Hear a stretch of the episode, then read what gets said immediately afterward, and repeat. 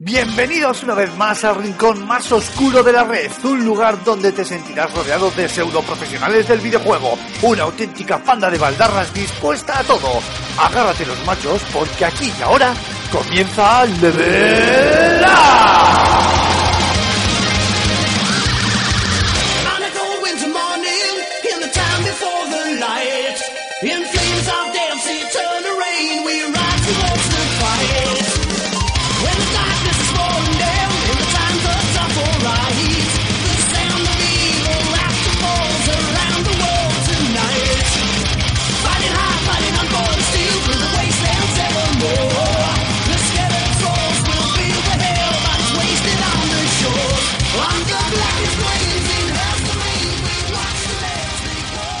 Hola, hola a todos, bienvenidos a Level Up, el podcast de videojuegos de fsgamer.com. Como podéis deducir por mi dulce y melodiosa voz, no soy Alfonso Gómez, que esta semana se nos ha caído. Es baja en combate, pero no os preocupéis, que volverá la semana que viene. Tenemos aquí a parte de los sospechosos habituales, que vamos a hablar un poquito de la actualidad, que ya veréis que viene pues bastante tranquilita, así que nos va a quedar un programa en el que vamos a estar más sueltecitos y más improvisados que otras veces. Muy buenas tardes, Raúl Romero, Rulo. Muy buenas a todos, ¿qué tal una semanita más aquí partiendo la pana? Somos pocos pero somos los mejores. Sí, yo te tengo que decir que estoy, me he puesto los pantalones de Alfonso y pican un poco. Que por- Es la felpa, que te rasca ahí en, el- la ternilla. Sí, sí, Al- Alfonso, un beso, córtate el pelo. Eh, buenas tardes, Mar Fernández, nuestro yogurín. Muy buenas, pues aquí de programa nuevo semanal de Rapideo. Yo no falto a la cita, aunque mañana tenga, tenga examen. No soy como Alfonso, no me dejo las cosas para el último día. Así que a ver qué, qué tal sale este programa improvisado. Claro, aquí tenemos una, una paradoja temporal, porque cuando lo grabamos, tu examen es mañana y te deseo buena suerte, pero cuando esto se emite, tu examen ha sido ayer y debería preguntarte qué tal te ha ido. Así que, buena suerte. ¿Qué tal te ha ido, Mar? Pues me acaba de implosionar la cabeza, así que sigamos. Y con razón. Bien. Eh, bueno, para, para abrir el programa de hoy vamos a comentar un poquito las escasas noticias que nos está dejando la actualidad, que llevamos un par de semanas donde las que yo creo que el mundo del videojuego está conteniendo el aliento en espera del lanzamiento de Switch, que sí que va a ser la gran noticia que nos vamos a hartar de comentar otra vez en las próximas semanas. Eh, nos han llamado mucho la atención varios titulares que vienen de Xbox One. Uno, como, como decíamos antes a, a micro cerrado, es el momento tatara, tan, tan, el club de la comedia de, de Level Up, que es que según Phil Spencer, eh, directivo de Microsoft, ya sabéis, Xbox One tendrá este año más exclusivas que en 2016. Claro. O vale, es que- ¿no, Phil? Tampoco es muy difícil. Y este no es el problema. El problema es que de todas esas exclusivas, ¿cuáles se van a mat- materializar definitivamente? Claro, claro, por eso es, porque yo leo aquí la lista Sea of Thieves de, de Rare, ¿vale? Sea of Thieves en teoría sí llega este año, Crackdown 3, Joder, el, Vale. el Crackdown Death 3... of the tío, Kai 2, que es el que mejor pinta tiene, este es creo. el Kai 2, Sí, pero sí. ya Halo Wars 2, bueno, Phantom Dust dice, Phantom Dust, vete a ver si llega este año o... Phantom Bueno. Dust, macho. Yo ya tenía perdida la, la, la pista. Pero es que- este. ¿Qué va, o sea, ¿qué va a decir este hombre después de haber tenido un 2016, creo que objetivamente bastante, bastante flojo, eh, y después de que se haya cancelado Scalebound, que era la joya de la corona, ¿no? Que era un poco que como que nadie se acuerda ya de, ¿Qué le está de que se ha cancelado el título más esperado de, ¿Qué le de? One, así que yo creo que para calmar un poquito, un poquito las, las masas y, y para prometerle, entre comillas, a la gente que no van a cometer el- las, las mismas carencias, ¿no? Que, que el año Pero, pero, pero, pasado. no sé, tío, me da la sensación de que Microsoft está un poco pegándose contra una pared, luego va a otro lado y se pega con otra, no sé. Tengo esa sensación. Igual es infundida, pero Es verdad que parece que van un poco como pollo sin cabeza, pero no de ahora, de hace ya unos añitos. Lo que ¿Tú- pasa es que lo crees que... Dime, dime. ¿no? ¿Tú crees que esto ha sido eh, el culmen de una serie de catastróficas desdichas por parte de Microsoft? Pues no sé si el culmen porque no, sabes, cuando uno toca fondo todavía puede seguir cavando. Efectivamente, efectivamente.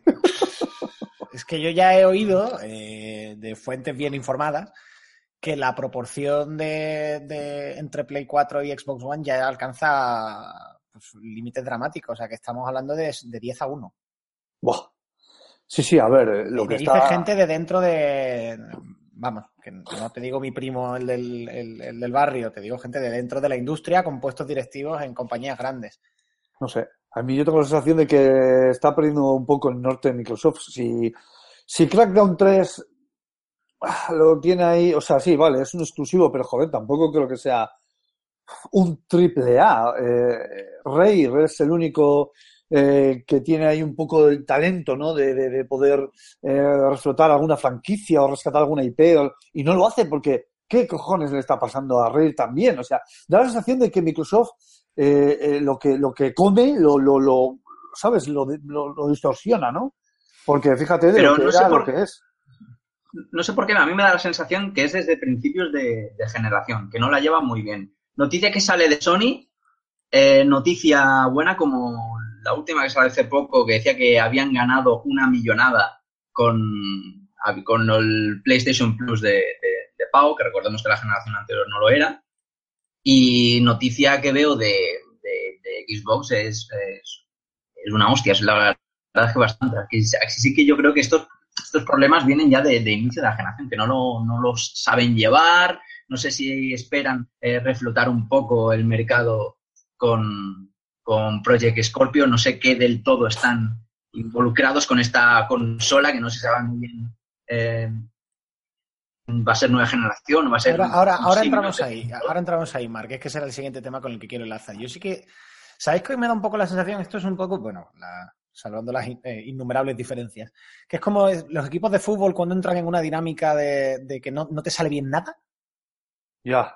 ¿sabes? De que ya lo, lo urgente no te está dejando afrontar lo, lo importante. Entonces van poniendo parches, parches, parches, la estrategia de partida ya estaba mal y, ya parece que no aciertan con la manera de enderezar el rumbo. Y aquí entramos con el segundo tema que tú ya has eh, introducido la puntita nada más, Mark, que es eh, que, bueno, se dice, se comenta, hablan desde Microsoft, de que, de que Scorpio ya no es un adelanto de hardware, o sea, no es una mejora de hardware, ni es una consola intergeneracional, sino que ya se la están planteando como una nueva generación adelantada, retrocompatible con Xbox One. Un poco, tan- en cierta forma, similar al movimiento parecido de Nintendo, del Switch, de decir, Wii U ha fracasado, corto la generación por la mitad. Joder, pero fíjate lo que se estaría, se estaría dando, o sea, una, una cosa inédita en el mundo del videojuego y, y es que em, las compañías ya están viendo que si, si sus productos no llegan a las expectativas que ellos tienen, que ojo, que Microsoft lo que tú quieras, pero ah, también ha vendido, tiene su nicho de mercado y también tiene sus milloncejos de consolas colocadas. Pero de, de ahí a querer cortar por lo sano para lanzar una nueva generación de consolas que sea retrocompatible con la anterior, joder, me parece una maniobra eh, suicida. Porque yo como desarrollador, ¿qué me va a aportar más? Eh, ¿Desarrollar para la nueva generación ya? Y, o, ¿sabes? O hacer mis juegos para la Xbox One y luego sacar, o sea, no sé, no sé cómo podría enfocarlo siquiera, pero me parece cuanto menos curioso y raro. Nintendo va, va a su puto pero. O sea, ya lo llevo yo diciendo hace mucho tiempo. Dentro de, de esta industria del videojuego donde cada consola es un electrodoméstico, para mí Nintendo son las que tiene, las consolas que tienen más carácter. Y son más consolas en el, como el término que conocemos como consola tal cual, que es un dispositivo para, para poder jugar sin dejarte, dejándote de chanflainas y demás historias. Entonces, ahí Microsoft, pues la verdad no sé qué narices. Eh, claro, estas declaraciones hay que cogerlas con pinza también un poco hasta que no se presente oficialmente y se empieza a hablar de aquí a- al próximo E3. Pero claro, cuando el río suena, agua lleva y a mí esto me da un poco de canguele, la verdad. Eh, también habría que entender qué significa o qué quieren decir con el tema de, de cambio generación, ¿no? Porque creo que estamos viviendo un tiempo en que esa, esa palabra, ¿no? Ese término generación es un poco, es un poco ambiguo. ¿Significa que el salto de la potencia de, va a ser eh, significativamente superior? ¿Significa que se van a centrar en sacar solo juegos para, para Xbox Scorpio exclusivos? ¿Van a hacer como, como, como PlayStation Pro, pero simplemente el llamarlo nueva generación es una, una táctica de, de- de marketing para probar algo nuevo en plan a la, a la desesperada? ¿Qué, qué es? Porque yo esto es lo que no acabo de, de- de entender. Es que, si os acordáis, hemos hablado en varias ocasiones de, de- de este fenómeno como un posible primer paso hacia la desaparición del modelo de generaciones que, que- que hemos tenido en la industria desde hace 20 años. Que es que si empezamos a sacar pues, revisiones de hardware cada dos, tres años, tal, lo que nos, estamos acercando es un modelo más parecido al de móviles. Esto lo hemos comentado en, Sí, programas anteriores. Pues da Y miedo, esta da miedo. movida de Microsoft de decir, no, saca una consola ahora, pero es una nueva generación, pero es retrocompatible, pero es no tata, pero es, pero, pero, pero, pero, pero, pero. eh, es que ya el término generación, como tú dices, Mark, ya lo estás utilizando con otro significado. Quizá, eh, digo, es verdad que ahora mismo estamos especulando muchísimo, porque hasta que no se anuncie nada, luego igual resulta que, bueno, que son, cosas, son globos sonda que se lanzan y ya está. Pero claramente la arquitectura tiene que ser la misma, porque es verdad que ahora sacas una, una Xbox 2, por así decir, y, y si ya tienes a la gente cabreada, ya bueno, se te suben por el techo, porque hay que recordar, eso sí, lo has dicho tú, Raúl, y es verdad, que, claro, proporción 10 a 1, es decir, se venden 10 Play 4 por cada Xbox One que se vende, pero eso no quiere decir que se vendan pocas Xbox One, es que es. se están vendiendo más consolas que nunca. O sea, Xbox One no es un fracaso comercial de decir es que no vendemos ni una y esto es una catástrofe y perdemos dinero a puertas. Se está vendiendo razonablemente. Eh, lo que pasa es que la otra se está vendiendo muchísimo más. Ah, yo, yo no entiendo los intríngulis de la industria. O sea, yo evidentemente lo tengo que mirar desde el punto de vista del- del, del jugador, ¿no? Y es que, eh, sí, sí, al final lo que, lo que hace que una consola eh, eleve sus ventas, al final son los videojuegos. Coño, pues eh, procúrate, procura darme videojuegos como jugador. Procura darme experiencias buenas. Procura asegurarte eh, buenas IPs y alguna exclusividad. Y rescátalas, eh, porque, eh, a ver, es- aquí hay que quitarse la venda de los ojos. Lo, la gente no se cansa de las franquicias, macho. Tenemos, llevamos teniendo Zeldas, Marios, Tekkens, eh, Final Fantasy de toda la vida. Y la gente no se cansa, joder. O sea, el- la, la entrega que más que menos siempre, siempre vende bastante bien. Entonces, y mira Resident Evil, lo mismo. Entonces, coño, sigue dándome. La gente quiere algo, toma otro halo. Pum, desarrolla el otro halo, pa. ¿Quiere otros guías? Pues bueno, tío, a la de poco vuelve a anunciar otros guías. O sea, dame experiencias buenas, tío, y la verdad que Scalebomb yo creo que iba a ser un vende consolas, iba a reflotar un poco, eh, bueno, a reflotar, es que esta palabra no la puedo usar aquí en este contexto, pero a, a repuntar, iba a repuntar un poco las Ahí ventas. te de- tengo, te tengo que interrumpir. Scalebound es, eh, el objetivo de Scalebound era ser un vende consolas.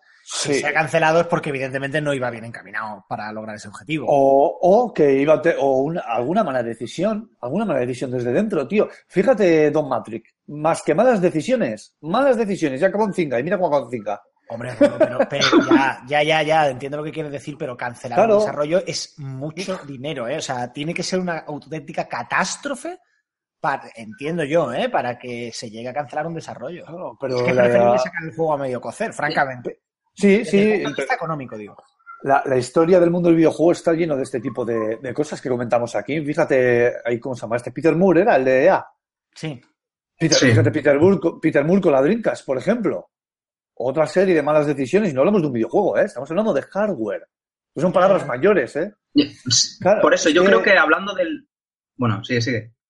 No, no, no, es que claro, que, que- que parece que no, pero empiezas a tomar una decisión que primeramente quizás te parezca trivial, que parezca que no va a ningún lado, nimia, y resulta que se va haciendo grande según va pasando el tiempo de desarrollo y al final acaba en esto porque ves que tienes otras prioridades como, como CEO o como, yo qué sé, o como eh, quieras llamarlo y, y al final pues acaba pues en una cancelación de un juego que realmente iba a repuntar, que es lo que has comentado Antonio, eh, eh, en un pico de ventas de consolas y que yo lo esperaba, joder. O sea, yo, yo estaba esperando ese juego como agua de mayo, tío, porque no había ningún halo a la vista, porque el Gears ya había salido y de repente van y me lo cancelan, joder, macho, que era Platinum, tío, que no es cualquiera. ¿Sabes qué ¿Sabes qué Dale, pasa? dale. Que yo creo que yo creo que, que en esto de la constante ahora evolución de- del hardware, creo que se debe abarcar desde una perspectiva mucho más general al, al, al mundo del desarrollo tecnológico más grande, ¿no?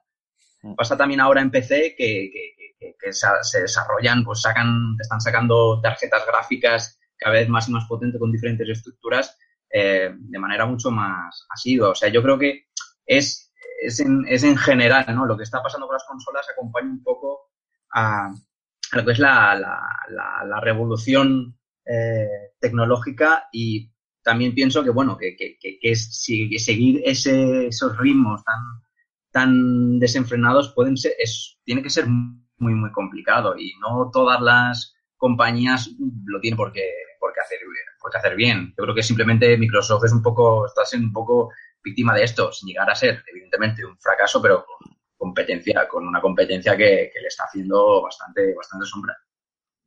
Bueno, hablando de. Vamos a cambiar de tema, por, pero solo un poco. Vamos a seguir hablando de declaraciones que nos hacen levantar una ceja y, dudar, por lo menos dudar. Eh, Nintendo ha tenido una, su habitual conferencia con los accionistas. Los accionistas sabéis que en este tipo de reuniones de cualquier empresa tienen derecho a lanzar preguntas a la junta directiva. Y una de las preguntas que se han lanzado ha sido, leo, de la noticia que hemos publicado en FS Gamer, redactada por José Carlos Castillo, la falta de apoyo third party lastró el rendimiento comercial de Wii U. ¿Cómo ha recibido Switch las principales editoras? ¿Cómo han recibido Switch las principales editoras? Respuesta de el señor Takahashi, que es eh, bueno pues, pues uno de los jefazos de Nintendo. Ahora mismo no, no sé exactamente cuál es su cargo, francamente. Contra más complicado el nombre, más cargo tiene.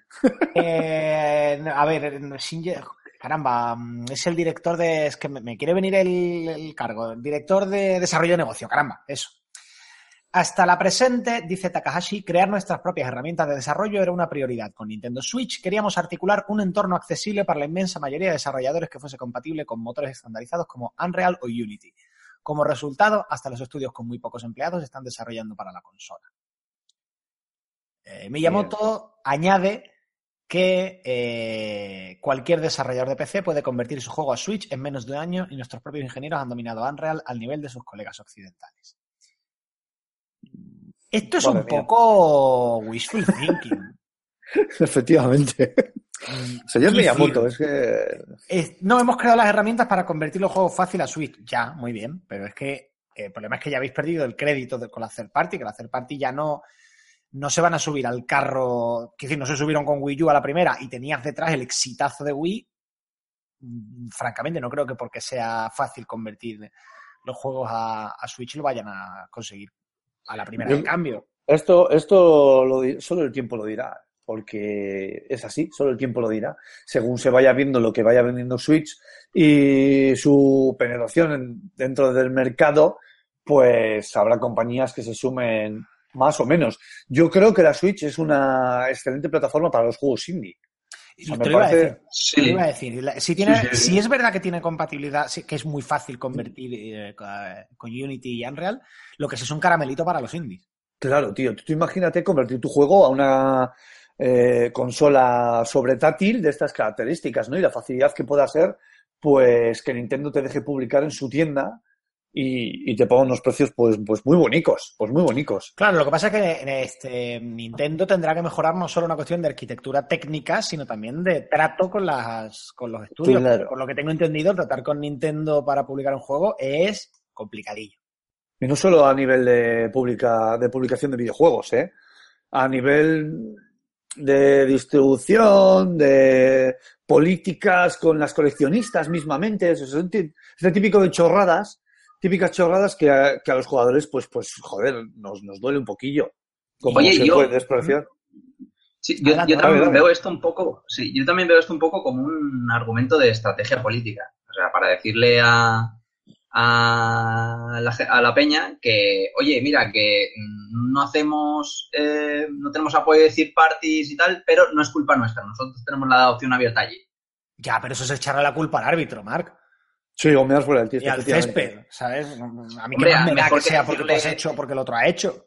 Claro, pero mejor que decir que, mira, es que no tenemos apoyo porque no hemos querido y así se va a quedar y punto. Hombre, lo ha dicho, Somos así de, de- lo ha dicho, lo ha dicho Miyamoto. O sea, yo a este tío le doy cierto crédito. O sea, será que, será que la estructura con la que han creado el hardware, pues es, es más accesible y, y bueno, como es más accesible, es más fácil portar las cosas. Joder, es que es, es simplemente eso. La única barrera que pueden encontrar ahora los desarrolladores es una barrera, es, es buscar un techo tecnológico, quiere decir, que se publiquen juegos y tengan que hacer un downgrade bastante salvaje para poder publicar en Switch. ¿No? Entiendo, o sea, Sí, es que no lo sé, porque hay, Claro, hay ¿hasta qué muchas cosas muy complicadas, porque ya digo, está muy bien que técnicamente luego resulte que sea muy fácil, fantástico, pero tú tienes que tener, eh, digo de cara a los indies, perdón, tienes que facilitar la, la conversación con ellos, es decir, tiene que haber interlocutores disponibles con facilidad, tienes que facilitarle la política de precios, porque tú ni no le puedes decir, no, tú tienes que poner el juego a tanta pasta sí o sí y no puedes poner rebajas. Porque, Hombre. porque son juegos Pero- distintos que se mueven con otra, en, otra en otras coordenadas, con otra lógica. Eh, mm, tienes que Espero que haya ayudar. aprendido. Claro, Claro, a, a fin de cuentas Nintendo es mucho más grande que cualquiera de esos grupos indie, por tanto tiene que ser Nintendo la que facilite que tenga esos programas para mm, poder tener esa facilidad de comunicación con los con los diferentes con los diferentes grupos y, y ayudas o plan de negocios o lo que sea. Yo espero que hayan aprendido con todo esto, vaya. online, o sea, que, que por fin tengan un online que funcione bien. es verdad, macho. A, este- a estos precios, pero es que a ver qué ofrecen, ¿eh? Sí, claro. Hay tantas cosas en el aire. No quiero, esto lo vamos a pasar ya para adelante porque no quiero centrar otra vez el programa en las muchas dudas que tenemos con, con Switch, que en fin, ya lo sabemos. Sí que recomiendo a, a nuestros oyentes que entren en FS Gamer, que, que ya van a encontrar los comentarios de José Carlos, que aparte de ser nuestro eh, Nintendero residente, con permiso del rulo, pues ya ha probado el cacharrito, entonces que nos cuente un poco sus impresiones. A mí me ha, me ha comentado al salir del, del evento de prueba que en cuanto a potencia le ha recordado a una Wii U portátil, ojo, que, Sí, que no es decir, que una no es poco, una eh. potencia de Wii U es una barbaridad, ¿eh? Sí, como portátil es una barbaridad de consola, eso está claro. Eso es. Y que la pantalla de la, de la, de la consola se ve de narices. Eso, eso han sido las dos cosas que él me ha destacado. Bien, que no Ahora, es poca cosa. Ya nos queda muy poquito, ¿eh? También, ya nos queda muy poquito. 22 Vamos a- días quedan. 22 días. Míralo el tío que los va contando, como si fuera una condena en la cárcel. Que efectivamente.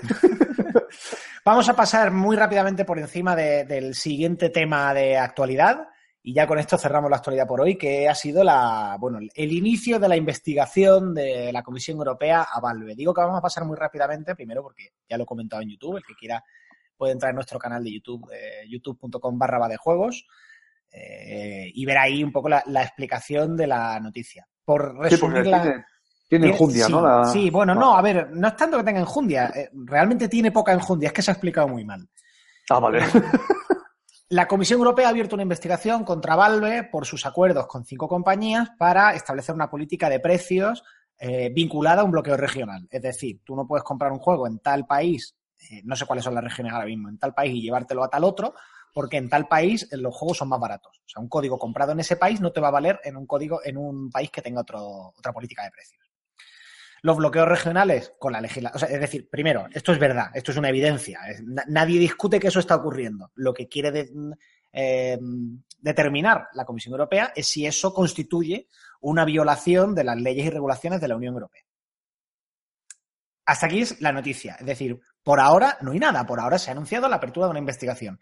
Como si la policía te manda una comunicación diciendo, oiga, tenemos esta foto eh, de usted en la autopista. Eh, le vamos a investigar a ver si iba corriendo o no iba corriendo. O mejor aún, tenemos esta foto en la que parece que usted va corriendo. Estamos comprobando los radares. Esto es un poco así, porque la Comisión Europea es el órgano ejecutivo. Eh, entonces, sería un poco la comparación con la policía. ¿En qué sentido? La policía eh, lo que está haciendo es eh, ejecutar una ley, digamos. ¿Vale? Eh, asegurar el cumplimiento de una ley. Esto es un poco así. También ha salido la noticia de que el Parlamento Europeo se plantea promulgar una ley que prohíba explícitamente los bloqueos regionales, tanto en plataformas de videojuegos como, por ejemplo, en Netflix. Que tú puedas utilizar Netflix con una cuenta de cualquier país. Lo que pasa es que eh, hay un principio jurídico en, en, nuestros ordenamientos jurídicos que es eh, nula pena sin elegue. Es decir, tú no puedes castigar un comportamiento previo eh, con una ley que se ha aprobado después. Vamos, que tiene pinta de que no va a llegar a nada. Mm, sí y no. Tiene pinta de que. A ver, bueno, no tiene. A ver, es que no me quiero meter en esto. No tiene pinta de nada que yo no soy abogado, ¿vale? O sea, no, no me voy a meter en ese jardín. Tiene pinta de que se ha abierto una investigación, ya veremos. En caso de que propongan una sanción, la sanción de llegar llegaría años después. Porque ahora la comisión dice, queda usted sancionado con tanto. Y el otro, Valve y Namco y no sé quién, dicen, no señor, recurro y alego tal cosa y no sé cuándo, no sé qué. Al final vamos a juicio. Estos procesos son muy largos. Pero si el Parlamento sale y dice, oigan, a partir de ahora hay una ley que prohíbe explícitamente este comportamiento, ahí ya a Valve no le queda más remedio que pasar por el aro. O sea, tú puedes discutir si no hay una ley que te lo prohíbe de manera explícita y clara, porque ahí tienes que interpretar el resto de regulaciones. Si ya sale hoy eh, alguien y te dice, no, es que concretamente este comportamiento suyo, acabo de prohibirlo. Y a partir de ese momento no hay, no hay discusión posible. Lo que sí que quiero que, mm, que comentemos, muy brevemente, que vamos a cambiar de bloque, es eh, ¿qué, qué opináis del tema de bloqueos regionales, porque es un arma de doble filo. Eliminas el bloqueo, o sea, el bloqueo regional de entrada decimos, hombre, no, yo compro una cosa y me lo, me lo quiero llevar a donde sea, ¿vale? Pero si tú eliminas el bloqueo regional, también eliminas la, adaptación de los precios a cada mercado. Y España en general está en el mismo rango de precios que Alemania o que Francia, en general, hay, en algunas cosas no. Entonces, ¿hasta qué punto, eh, si nos ponemos un poco cínicos, es preferible el bloqueo regional porque a nosotros nos pueda beneficiar en algún momento? Mía. Pues tiene, tiene, tiene cosa, tiene, Tiene miga cosilla, esto, ¿eh? Tiene, tiene, tiene tela el tema. Claro, pues, tú eliminas las fronteras, Claro, está muy claro, bien. claro. eh, bueno, está muy bien para quien crea en el. que- para que sea capitalista y que crea en la globalización. Que personalmente, pues no me parece mal, pero tiene sus inconvenientes, evidentemente. Y si equiparas precios, la equiparación va a ser para arriba. Hombre, eso por descontado. Siempre. Eso por siempre descontado. Para abajo, no tiramos, ¿eh? Siempre hay pero que... A lo mejor tendrías más, eh, puede ser, ¿eh? No, que yo tampoco soy, sí soy abogado de lejos. Eh, a lo mejor tendrías más acceso a títulos que por que salen a lo mejor o son exclusivos de ciertas regiones, como suele ocurrir, y aquí no, pues no, no, no llegan ni, Hablas de Japón. ni a Hablas de tiros. Japón. Sí, ¿no? por ejemplo. Por ejemplo, sí, hablo de Japón. No, pero ten en cuenta, ya, ya, ya, sé por dónde vas, pero eh, ten en cuenta que esto estamos hablando de una regulación de la Unión Europea. O sea, que hablamos de la Europa... Correcto. Vamos, o sea, no... o sea, exportar títulos de, de, de, de Italia, América, Francia.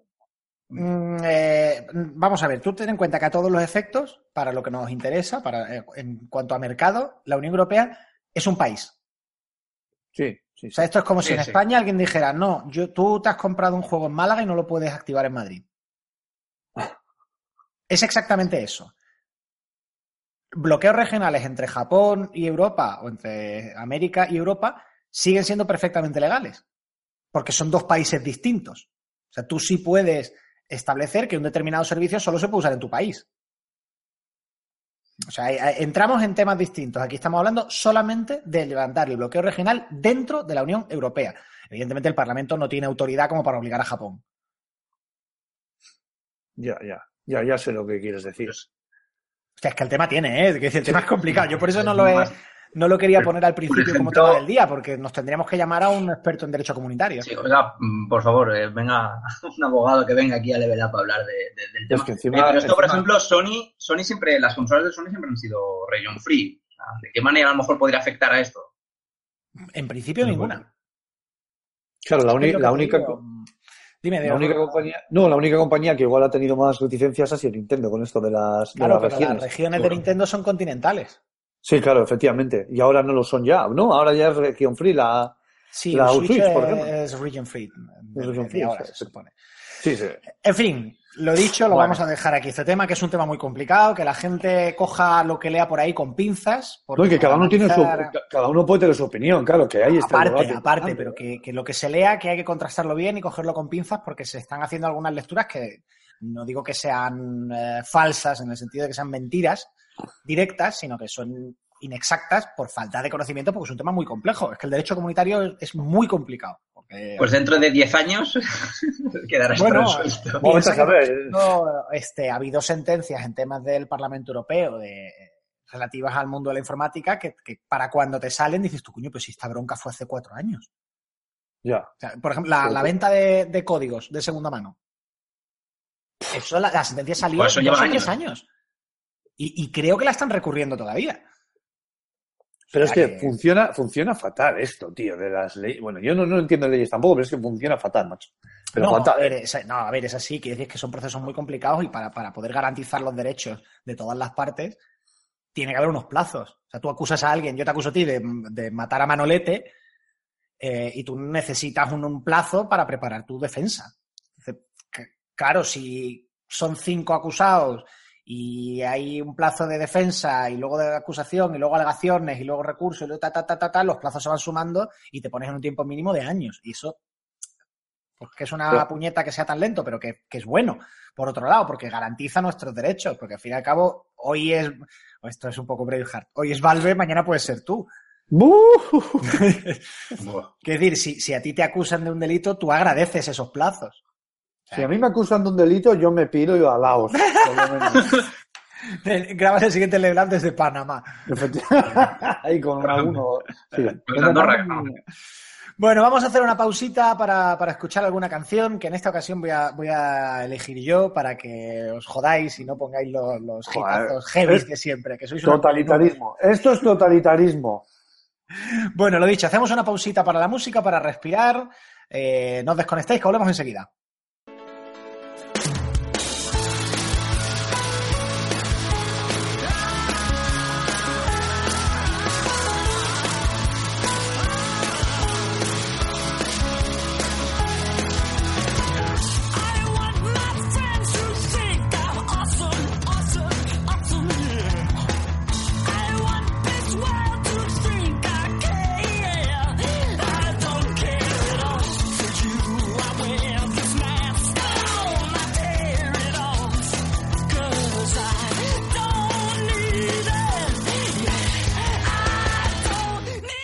Bueno, estamos de vuelta aquí. Esto es Level Up, el podcast de videojuegos de FS Gamer, la tertulia en la que nos juntamos cada semana para decir tonterías sobre la industria del videojuego. Estamos con Raúl Romero, con Mar Fernández y un servidor Antonio Santo, porque Alfonso Gómez está por ahí haciendo cosas de señor.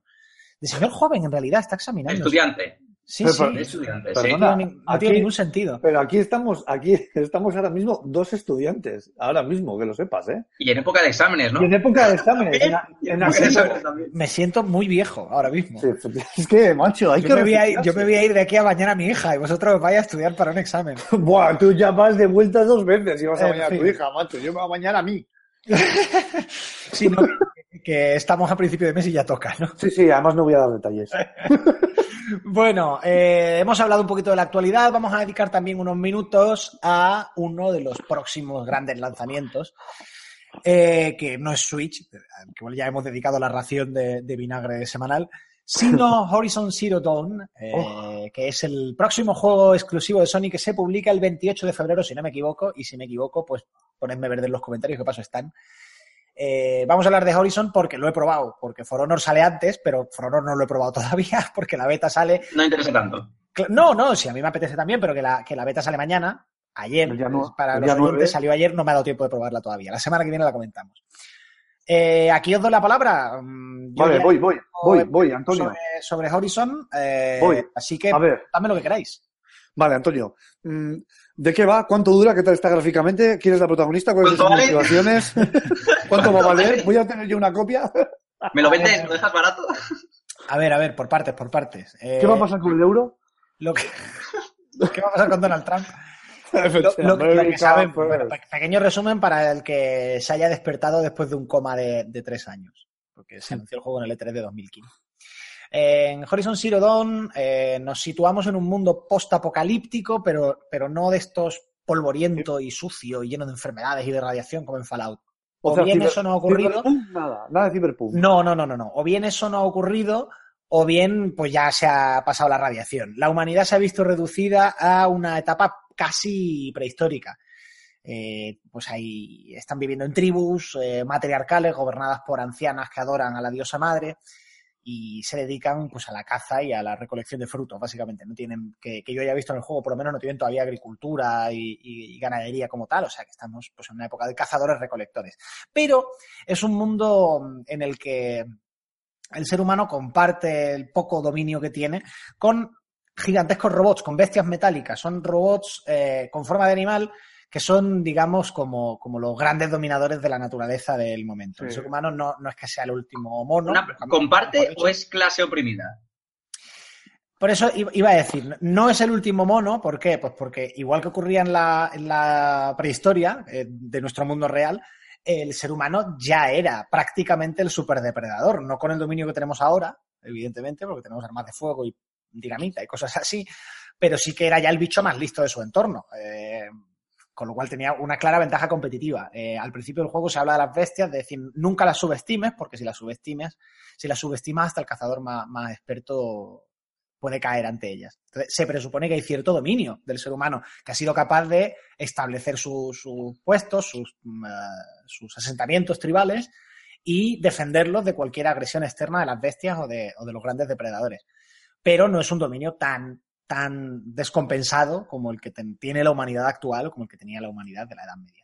Y en ese mundo, concretamente, encarnamos a Aloy, que es una huérfana eh, que es entregada para criar a, a Rost, a un paria, y que es, digamos, desde su nacimiento también una paria. Eh, un paria mm, en este, en este juego es una persona que por un crimen lo bastante grave ha sido expulsada de la tribu, no se le puede hablar, no se le puede dirigir la palabra, no se puede comerciar con él, se hace como, como que no existiera, como si fuera un fantasma invisible. Pues se presupone que si le hablas a un paria, atraes la mala suerte, atraes la maldición de la diosa hacia ti.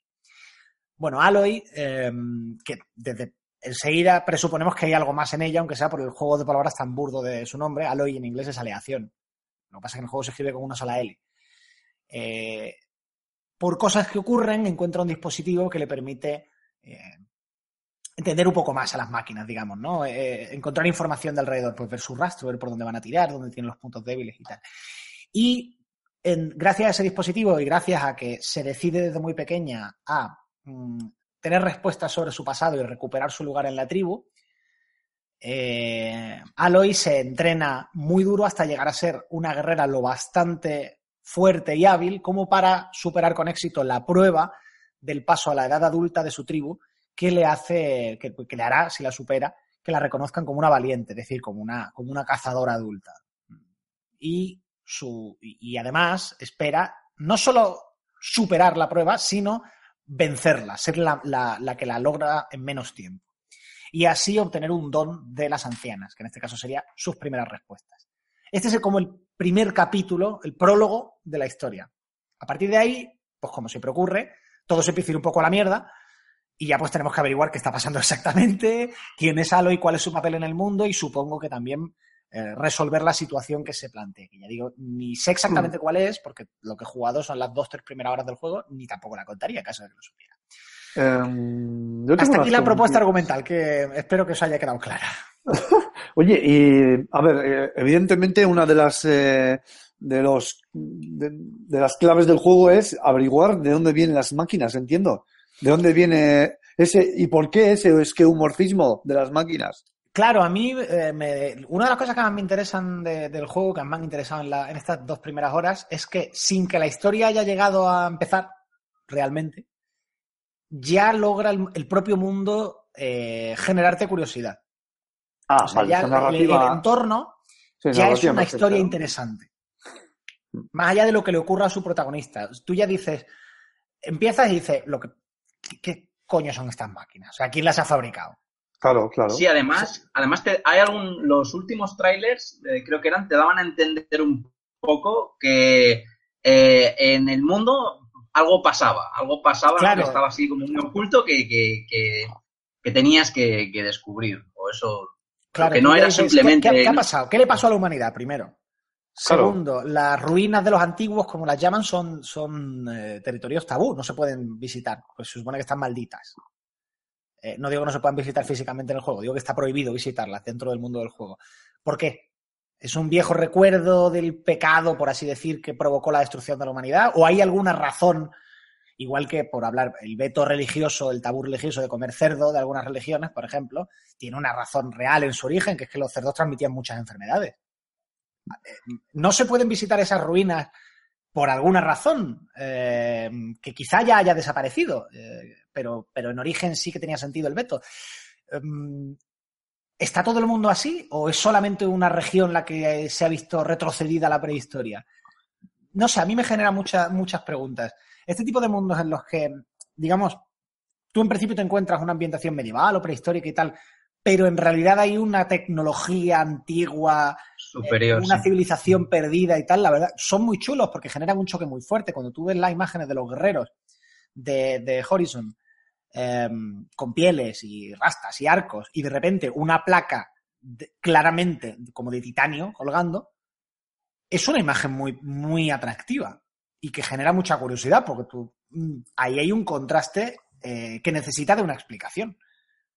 Sí, tiene, tiene una, una pinta, perdón, Raúl, tiene una pinta brutal de eh, típica historia, bueno, no tan típica, de reinicio de la humanidad provocada por el propio ser humano a lo, a lo Matrix, que, que flipas. La verdad es que la- lo que es el, el trasfondo que de momento nos han, nos han, nos han planteado tiene, tiene que bastante, bastante buena pinta.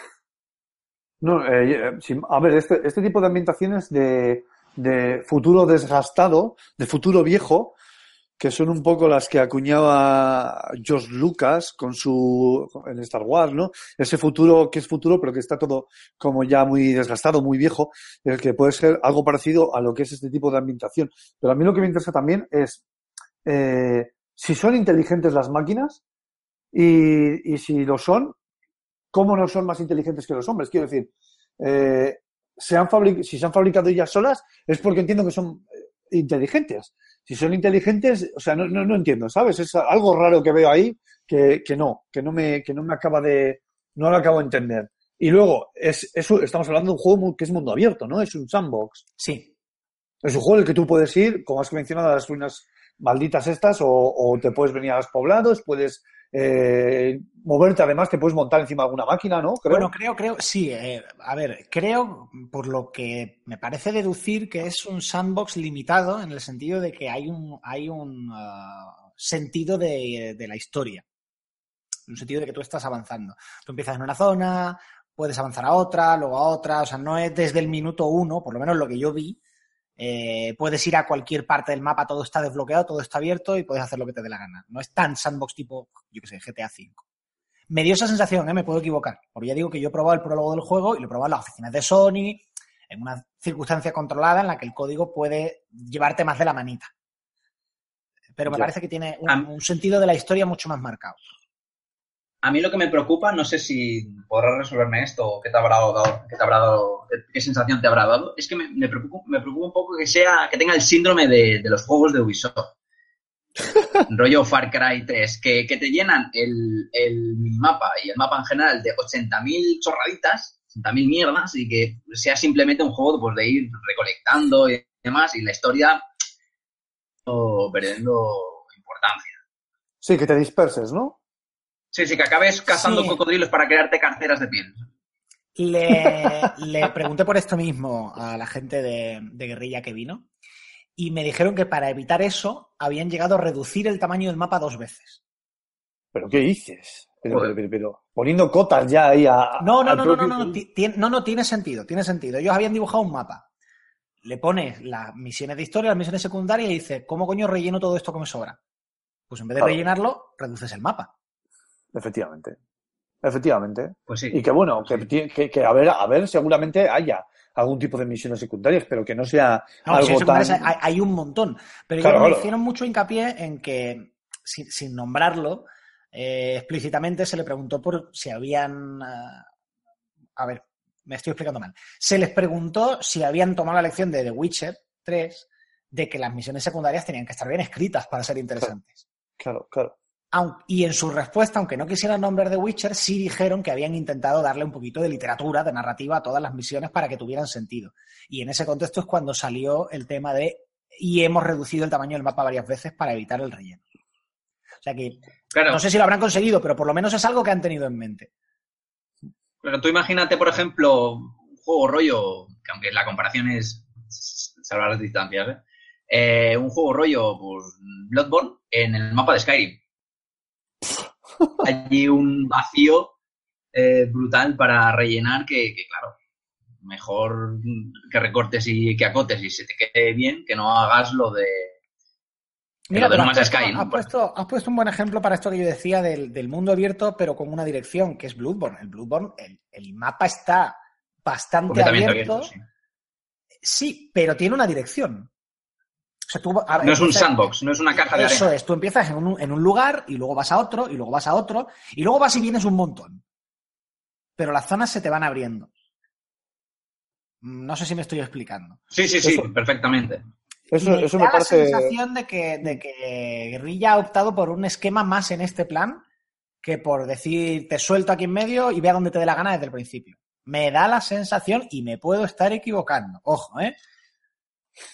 Son No, pero que tengas que ir desbloqueando, perdona, Rolo, más que tengas que ir desbloqueando mapa y que ya me estés diciendo que la historia te diga que hay ciertos sitios en los que no puedes visitar y demás, no sé, yo le encuentro sentido. Pues Sí. yo creo que es subjetivo, sí, a ver, yo, yo pienso, yo pienso que eso está, pienso que está bastante bien, quiero decir, es una forma además de incentivar al jugador a volver a recorrer sitios donde eh, no podías haber accedido y abrir nuevas partes del mapa, que es otro aliciente, ver algo más del juego. Yo creo que es una forma de hacerlo y más llevadero incluso. No sé. Y este, bueno, deja- dejando aquí el tema sobre la historia o sobre el, eh, sobre el propio mundo, en cuanto a las mecánicas jugables, eh, está muy, muy obviamente inspirado en Tomb Raider, en el último Tomb Raider, en cuanto a mm, exploración, un poquito de crafteo, un poquito de habilidades, eh, combate con, con armas a distancia, pero yo sí le he visto que tiene un puntito From Software. Y no porque el juego sea súper difícil, ¿eh? Pero que sí que cualquier, cualquier máquina te pasa por encima, te da dos leches y te quedas ahí.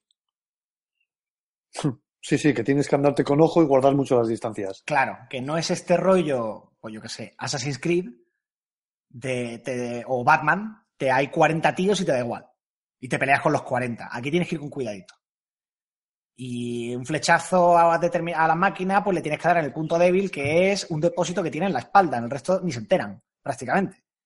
Y luego se te acercan y te lías a tollinas con la lanza con ellos, pero resulta que llevan un blindaje de la pera. Y, quiero decir, tiene un ritmo de combate, por lo menos en lo que yo jugué, más tenso y más acelerado de lo que yo me esperaba.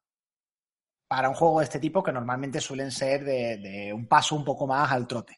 O sea, no es un juego de acción eh, vertiginosa, ¿no? Es un juego eh, de acción incluso eh, táctica. Te ¿no? lo Es- piensas antes de entrar en combate. Eso es, eso es, porque tienes que buscar un poco por dónde, qué- según qué tipo de máquina, por dónde poder abordar mejor sin que eh, tratar de minimizar el daño que te pueda hacer si es que te da, darle en el punto en concreto, reducirla, no sé, ese tipo Que de cosas. muchas veces que dicen, es que no me la juego, no me merece la pena Ya. entrar en combate aquí. Oye, ¿y hay máquinas que te que no son agresivas?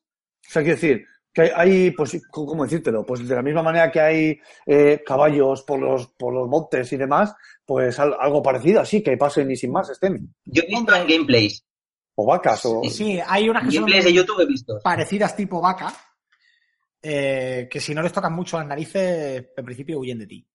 Ya, Y luego están las jirafas estas que son la de los trailers, que, ¿no? Que, que también Los pasan un cuellilargos se llaman. Eso es, cuellilargos, sí. Mola porque esto lo que tienes que hacer es subirte encima eh, y son como antenas con patas. Este- aquí sí que han cogido la dinámica de subirte a la torre de Assassin's Creed.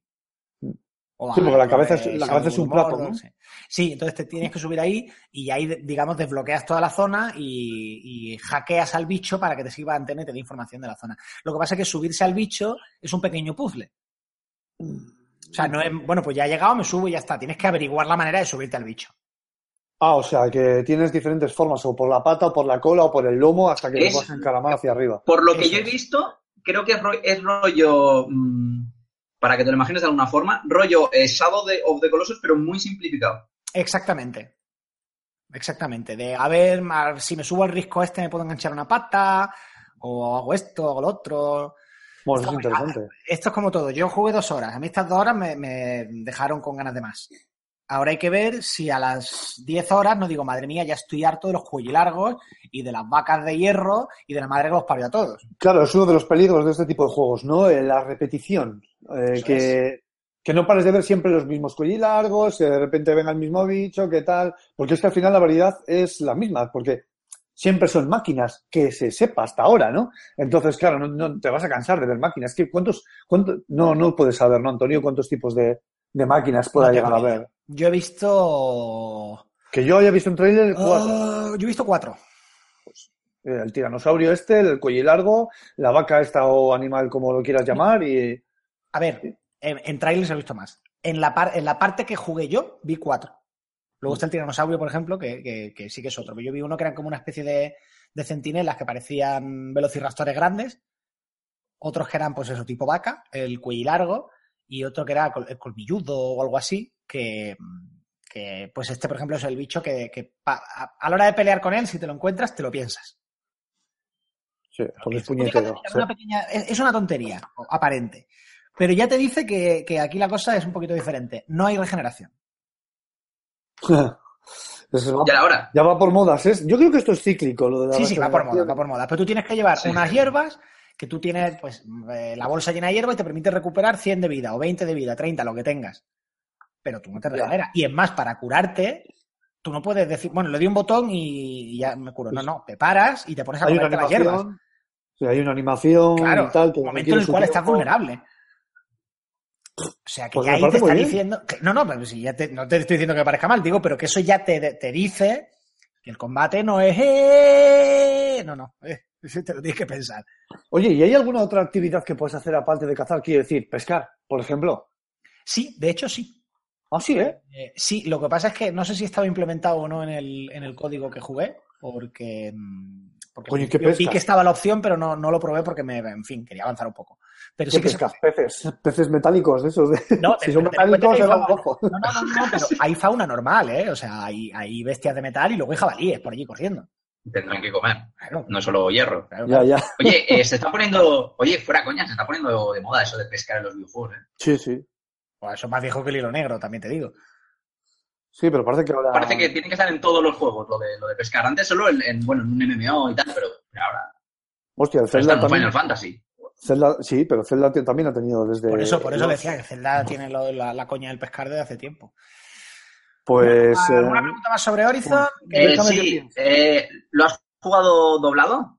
Sí. Eso, eso. Eso te iba a Sí, decir. ¿En castellano? ¿Y qué- ¿Y qué tal Michel Jenner? Eso, Pues ¿qué tal el acting? ¿El acting? Pues lo hace muy bien, la verdad. Pero ten en cuenta que Michelle Jenner es actriz de doblaje y es hija sí. de, de- Sí, joder. Viene de Es- un es- linaje de dobladores muy Hija importante. del Pacino y es, y es Hermione, Sí, o sea, por eso, vamos por eso. Por eso me Lo interesa. hace muy bien.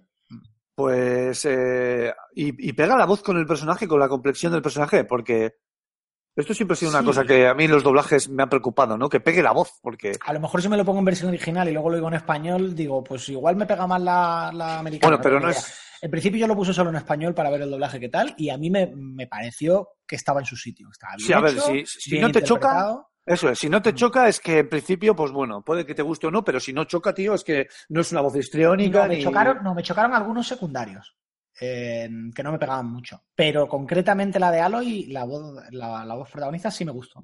Oye, y la chica esta también me ha doblado, la Dafne Fernández, ¿no?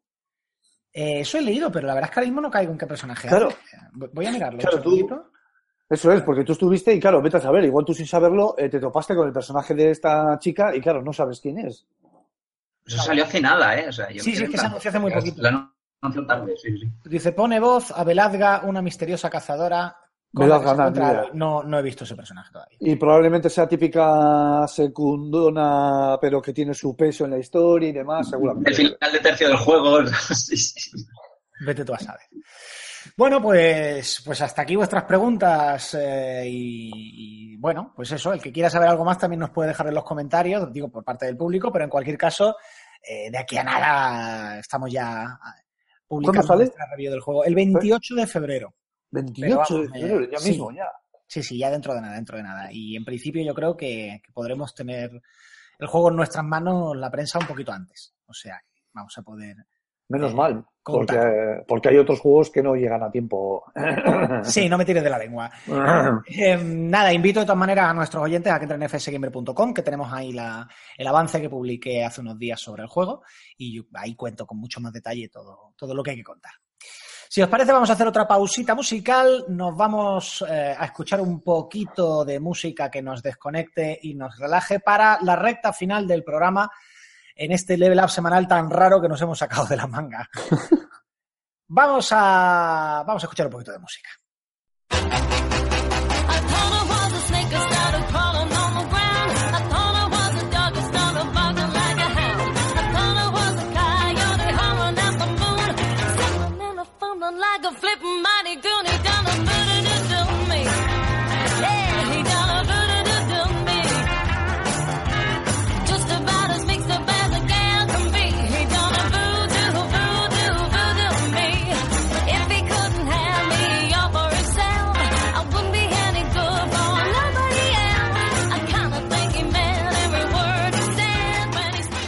Bien, pues ya estamos de vuelta, estamos aquí en Level Up, el podcast de fsgamer.com, Raúl Romero, Marc Fernández un servidor Antonio Santo. Estamos ya en la recta final del programa. Vamos a comentar muy brevemente, Rulo, ¿a qué estás jugando? Buf, a ver, yo estoy jugando al How to Survive 2, así por encima. Eh, un shot, uy, un shot, un survival eh, con vista cenital desde arriba, en la que tenemos que saber gestionar mucho los recursos y que tiene una ambientación que está muy currada y además que el juego gana en diversión cuando juegas con más de un jugador, o bien online o bien eh, desde la propia consola, o sea, el local. Y que recomiendo mucho. Y he retomado el Hardline, ese juego que de policías, ¿no? Con ese toque policíaco que, que tanto gusta a los seguidores de corrupción en Miami, y nunca mejor dicho. Y eso es lo que estoy jugando. Y la verdad que tengo unos cuantos más para jugar, pero es que no tengo tiempo, Dios mío. Sí, te veo, te veo de poca actualidad, ¿eh? Sí, es que esta semana ha sido un poco rara para mí, ya os explicaré. Es, es poca leche, la verdad, sí. Bueno, bueno, bueno. Ya nos deja con la curiosidad. ¿Y tú, Marc, con qué andas? Pues yo, aparte de jugando a ser estudiante, imagina ser estudiante de Nintendo DS, el- busqué un huequecito, un huequecito de unas siete estudiante horas. ahora con cirrosis y adicción a las drogas. Sí, sí, sí. Bueno, True imagínate, story. ahora con cirrosis imagina ser senador del PP, pero bueno. ¡Oh! Ahí está la joyita subliminal. Eh, pero Eh, bueno, pues- decíamos, ¿a qué estabas jugando? Sí, pues nada, pues eh, me busqué un huequecito este fin de semana, un huequecito de unas 7 horas. Y estuve probando Let It Die. Hijo puta, dice juego un huequecito de unas de- 7 horas. Yo tengo 20 minutos de ocio al día. El, el Let It Die 2, ¿no? Dices. Os digo, el 2. Claro, yo el me como todos los minutos de ocio de la semana y los, los junto todos el, el del domingo. Sí, el It Die, que es el juego de, del nuestro queridísimo Suda51, ese desarrollador no tan peculiar, del juego de Ma- Grasshopper Manufacture, que tiene, no sé si un mes o, o dos meses ya, que están Sí, es free, free to play, ¿no? en PlayStation 4. Sí, es totalmente gratuito. Te metes la PlayStation 4, coges y te lo bajas, son 50 gigas.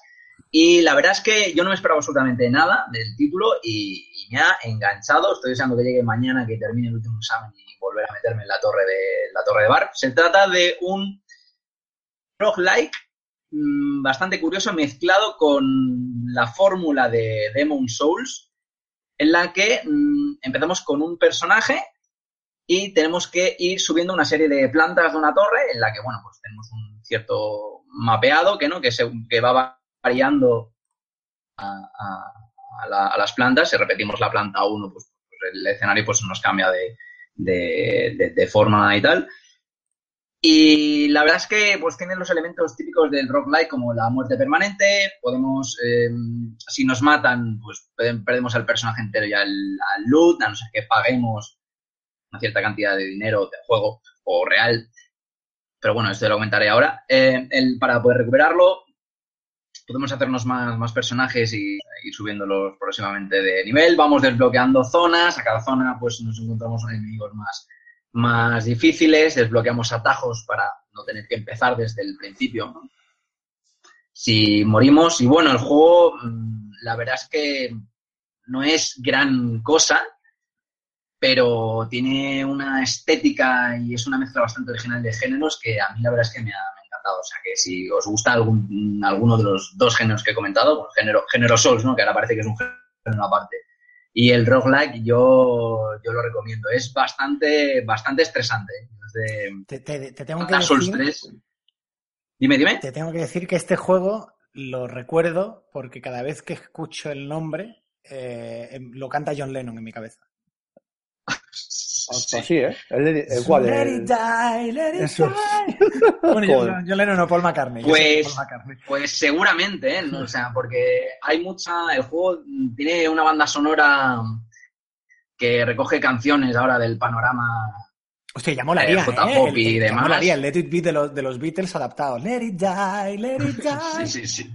Mientras matas y huellas ahí. Let it die. uh. Sí, básicamente. Es, es muy gore. Os digo que, por ejemplo, tengo un personaje que es chica que tiene. eh, está- va vestida como si fuese una carnicera y tiene en una mano una sierra de estas de puño y en la otra tiene un martillo para aplastar cabezas. Por cierto, estoy tonto. de- Hoy, Tiene hoy finishers, estoy, hoy estoy atontado. Eh, Let It Be la canta Lennon, no la canta Paul McCartney, perdón. Es que he tenido ahí un pequeño lapso mental y esto es... Eh, Perdonad, bueno, pues nada. Pues ya está. Tampoco, tampoco tiene mucho. Pero bueno, que todo el mundo se lo baje. Bueno, ¿Y qué es free to play? es. Sí, el free to play tiene micropagos, pero de momento yo no me he sentido obligado a, a- a- a pagar. Tampoco lo haría, tampoco lo haría, es- es- es que soy, soy bastante tacaño. Y nada, y tiene también online, que es rollo, rollo invadir. Como, como, sí, como, como Demon Souls, ¿no? Sí, y Dark Souls. muy bien. Así que Pues mira, tenéis la propuesta de la semana. Pues yo, yo os voy a decir lo que os voy a ofender profundamente. Eh, va- va- vamos Maldito a rápidamente esto, pero con esto os voy a ofender. Este fin de semana he estado jugando a Resident Evil 7 Oh. y ¿Y? me he aburrido como una ostra. Pero qué asco. No Hombre, has pasado que- de los primeros 15 Bien, bien. minutos, tío. A no, ver, no, no, mira, no, mismo le, le- le he echado cuatro horas, ¿eh? Y a las cuatro horas ya he dicho, bueno, mira, me voy a dedicar a otra cosa. o sea, no, esto la no, juego. lo consideréis una, una review, digamos, porque ya digo, no me lo he terminado y no tal, pero me ha aburrido mucho. De todas maneras, en este caso, eh, reconozco, y y aquí viene la aclaración, que el problema es mío, no es del juego. Menos mal que las aclara entonces. O sea, me explico. El tema es que los juegos de terror no me No te dan dan miedo. terror. No te dan terror. Efectivamente, O sea, eres no- no me meto. sin miedo. No, no me- que no me meto en la, en la historia, no me identifico con ella, no me meto en la historia. No. Eh, Entonces, claro, ese momento de tensión que tú te estás escondiendo para que pase el Baker de, los- de las narices y puedas pasar y entonces coger el no sé cuánto y tirar para adelante y tal, yo no, no estoy tenso, entonces me aburro. Claro. Tú tienes la capacidad de abstraerte, abstraerte totalmente del separar de lo que es el videojuego de las emociones.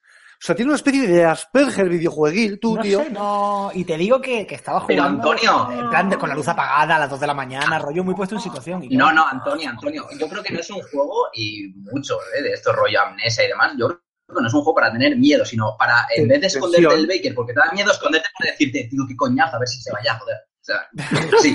Pero es que es eso, es que ya está diciendo yo, yo- O sea, yo. El momento era de decir, no, no estoy tenso. Eh, el Dark Souls No. me pone tenso, Bloodborne me pone tenso. Ahí no estaba tenso. Eh, A ver, es que esperar a que el bicho que- este pase porque si me pilla, pues me mata. Es un juego que tiene, que tiene tensión, lo que pasa que en un, o sea, depende de cada uno, te, te acostumbras, te acabas acostumbrando a esa tensión, pero lo bueno que tiene el juego es que según te vas avanzando en el juego, se va rompiendo la, la, se va rompiendo la, lo diré, eh, es- esa mecánica, ¿no? Que tenías eh, cuando jugabas antes de que se rompiese, de esa barrera. Se va rompiendo, entonces te sorprende con un giro y ya, en vez de ser un juego tensional, se convierte eh, en un Alien Isolation, por ejemplo. Y cuando pasas esa zona, Pero se a alguien me en pareció más logrado porque es más, es más orgánico. Sí, bueno. sí, Porque el, sí. bicho va, va- el bicho va a lo suyo. En Resident Evil lo veo todo muy guionizado. Y al final es un Ya. poco el pasaje del terror. Sí, además falla la inteligencia artificial, hay alguna vez que falla, y además lo digo en el vídeo, o sea, porque falla claramente. Ya, ya digo que, que es un tema de que yo no entro en la propuesta, simplemente que a mí este género no me gusta. Que es como cuando Alfonso dice que se aburre con los juegos de estrategia que me gustan a mí. No es defecto, no es defecto del juego, es que Eso- tengo gustos distintos y ya está, no pasa nada. Eso es como lo del, eh, no eres tú, soy yo. Sí, pero que ya te digo que me habría encantado compartir el entusiasmo generalizado mm, hacia el juego, pero es que no, que no, que no. Eh, que me lo he quitado porque me aburría. Ya está. Tenía que decirlo. ¿Hasta dónde te has llegado en el juego? O sea, ¿a quién te has zumbado? Eh, pues. ¿A cuántos Baker te has zumbado? A, a dos, a dos, a dos. Joder, qué lastimo, por favor. la- la mitad del juego, dos horas. O sea, cuatro horas. has llegado hasta Margaret Baker, vaya. Sí, pero ya te digo que no. mm, Luego, lo que pasa- es verdad que tiene cosas muy chulas, ¿eh? Pues, No quiero entrar en detalles, pero por ejemplo, la primera batalla de boss está muy guay, porque tienes que salirte, pensar fuera de la caja y buscar una solución alternativa, y eso está guay. O sea, tú Sí, hasta ese momento estás jugando de una forma y para vencer ese combate eh, tienes que pensar de otra, y eso está muy bien que te saquen de ahí. Pero no sé, porque ya digo que no, que no me ha gustado. Pero bueno, ya está. Eso es todo lo que quería decir. Bueno, y hasta Y bueno, aquí la clase de vinagrismo pasado- ilustrado. Sí, sí, sí. No, no, pero lo digo sin vinagre. ¿eh? En este caso lo digo con No, es verdad, es verdad, absoluto respeto por el juego. Y creo que, que es una buena senda para, para, para el juego. Quiero decir, volver a su propuesta de terror original y tal. Me parece que es por donde te- tenía que tirar. Que a mí no me entra y ya está. Tiene que haber para todo. Bueno, si al fin de cuentas son videojuegos, es me gusta o no me gusta. Como yo di- Claro, diga efectivamente. que no me gusta, me echáis del podcast, ¿eh? Desde los ya. Bueno, eh, pues hasta aquí el- la que estamos jugando, porque no tenemos al resto del equipo para, para iluminarnos. Además, estáis todos de examen, o sea que estáis todos jugando a, a Candy Crush en, en el váter. Efectivamente. Bueno, pues antes de, de irnos con lo último de lo último de lo último, como todas las semanas, vamos a hacer un huequito para José Carlos Castillo y su firma, su comentario de la semana. Eh, a ver qué, nos tiene que contar José Carlos, el, el gran José Carlos Castillo.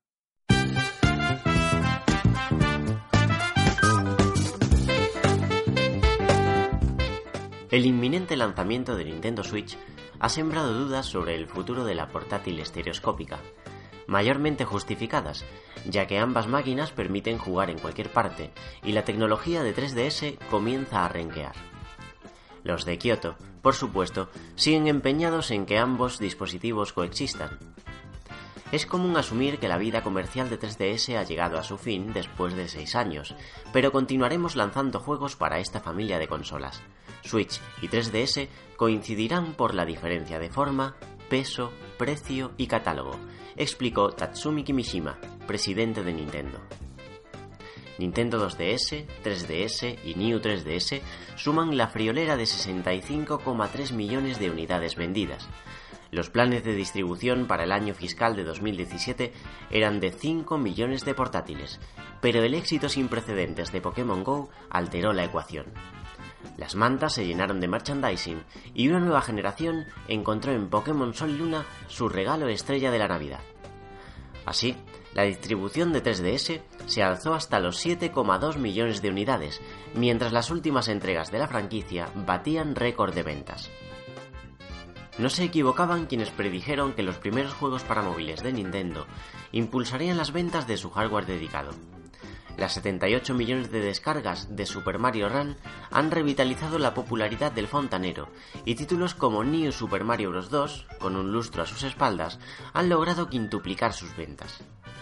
Igualmente, el lanzamiento de Fire Emblem Heroes incrementará el interés por la franquicia, como demuestra el que la multinacional japonesa presentase tres nuevos juegos en su último direct.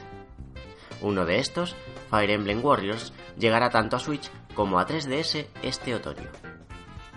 Si echamos un vistazo al catálogo previsto para 2017, a la espera de revelarse una nueva tanda durante el E3 de junio, tenemos el propio Fire Emblem Echoes Shadows of Valentia, Pucci and Yoshi's Woolly World, ya disponible, Ever Oasis, Pikmin, Mario Sports Superstars y Box Boy 3, entre otros lanzamientos de terceros. Y ojo, porque siguen anunciándose ediciones especiales como la Pikachu New 3DS XL. Al otro lado de la balanza, las declaraciones de Kimishima sobre una sucesora para 3DS. Existe dicha necesidad comercial y estamos considerándola. No ofreció más detalles, aunque se desprende una plataforma nueva en lugar de una revisión. No resultaría descabellado mantener tres dispositivos en el mercado. La nueva portátil en torno a los 200 dólares, Switch un centenar más arriba y una Nintendo 2DS rediseñada por tan solo 99 dólares algo similar a lo ocurrido con Game Boy Micro. Lo único seguro es que Nintendo continuará su estrategia de convergencia. Juegos versionados para todos sus sistemas, con partidas cruzadas e impulsados por sus lanzamientos para smartphone.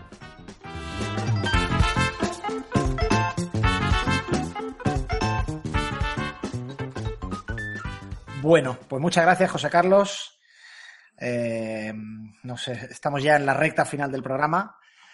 Esto es Level Up, el podcast de videojuegos, la tertulia de fsgamer.com. Estamos aquí Raúl Romero, Mar Fernández, Antonio Santo, un servidor que les habla.